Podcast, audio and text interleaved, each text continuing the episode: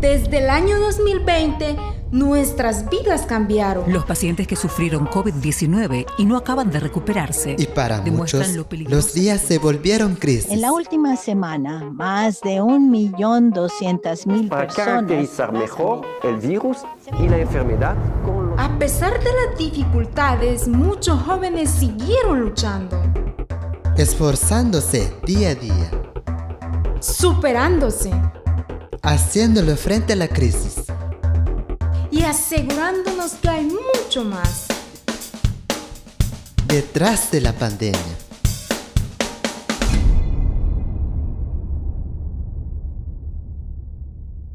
Hoy presentamos la historia de Henry Adilio Tiul. Es originario de la comunidad de El Chotal, de la microrregión Santa Isabel, en Sayachepeten. Tiene 21 años y está por graduarse de auxiliar de enfermería. Pero esto no es lo que él quiso ser inicialmente.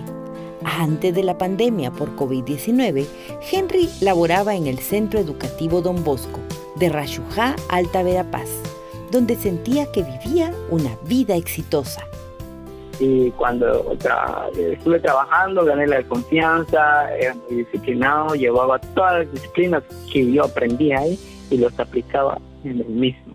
En el año 2020 eh, es ahí donde yo creo que fue en marzo, este me pasé de coordinador de los de los asistentes, de quien en 2018 entré como asistente y yo pasé como coordinador de aquellos este, de que trabajadores. Eh, están alrededor de, de 50 trabajadores. Con la pandemia se cerró todo, incluyendo por supuesto el plantel educativo donde Henry laboraba. Y existía un pánico, ¿verdad? En ese momento mi vida pues este se convirtió en algo que mm, no quería ver, ¿verdad? Que por lo mismo los alumnos se este, salieron inmediatamente, unos trabajadores que se asustaron pues sí salieron también y nosotros no no no no no podíamos este, ejercer ya más esa profesión. Como es fácil imaginar, Henry perdió su trabajo. Fue un colapso total de, de así económicamente hablando, ¿verdad? Fue cuando decidió volver a El Chotal, a la casa de sus padres, y dedicarse, aunque no muy a gusto, a la agricultura, lo cual lo hizo sentirse desesperado. Yo me sentía este, desesperado, fracasado, deprimido, eh, sentía que yo no, ya no podía, ya no tenía salida. Le llenaron sentimientos de pesar y temor. Pensaba que yo ya no iba a seguir adelante, pensaba que toda mi vida era iba a seguir así, ¿verdad? Porque igual tenía la esperanza de que la pandemia se iba a de que las de los de las cifras se iba a bajar, pero no. Pero respiró profundo y decidió que la adversidad no lo iba a vencer. Decidí trabajar con mi padre. Yo quiero trabajar duro, dije yo, entonces este, decidí demostrar que yo puedo, aunque, o sea, aunque ellos no me pedían, pero este, la pandemia me obligaba, ¿verdad? Entonces yo decidí demostrar que yo podía hacer cualquier cosa con tal de salir adelante pero más, más, más que eso también veía esas cosas. Y de pronto observó una necesidad no cubierta en la comunidad. Y había mucha necesidad de medicina, ¿verdad? Había mucha necesidad, entonces, este, pero mis padres también venden medicina. Entonces, ¿y por qué no entrar en esa carrera? Decía, pues yo no pensé ni en dinero, ni en yo no pensé lo, lo difícil que fue poder. Se dio cuenta que hacía falta una persona que orientara a los comunitarios en temas de salud.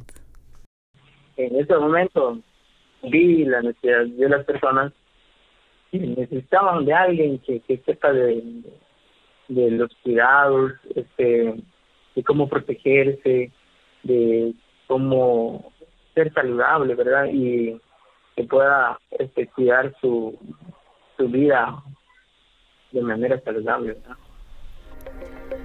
Han pasado los meses y Henry no solo se puso manos a la obra, sino se puso a estudiar enfermería. Y en este momento, pues, yo puedo este, confirmar que, pues sí, aunque no he terminado la carrera, pero yo puedo confirmar que sí, ya he ayudado a varias personas. La comunidad no ganó un agricultor más, pero obtuvo un guardián de la salud que ahora los acompaña. O sea, yo no vi el problema, yo, yo no me fui del problema, me fui la, en la solución del problema de una manera positiva. Aunque pandemia este, llevaban, llevaban una vida negativa, pues yo veía el lado positivo. Pues yo me adopté, este, quise adaptarme a esta realidad de una tecnología, la aprendí rápido y fácil y nos anima a la acción. Por eso que si uno tiene esas ganas de poder, que sí puede, pues sí va a poder. El ejemplo que nos regala Henry Adilio Tiul es ejemplar, porque nos muestra que la adversidad es también una oportunidad para crecer y ser mejor cada día, para nuestra vida y la vida de quienes queremos. Es un ejemplo de vida que surge detrás de la pandemia. Detrás de la pandemia es una recopilación de historias exitosas en el marco de la pandemia ocasionada por el COVID-19.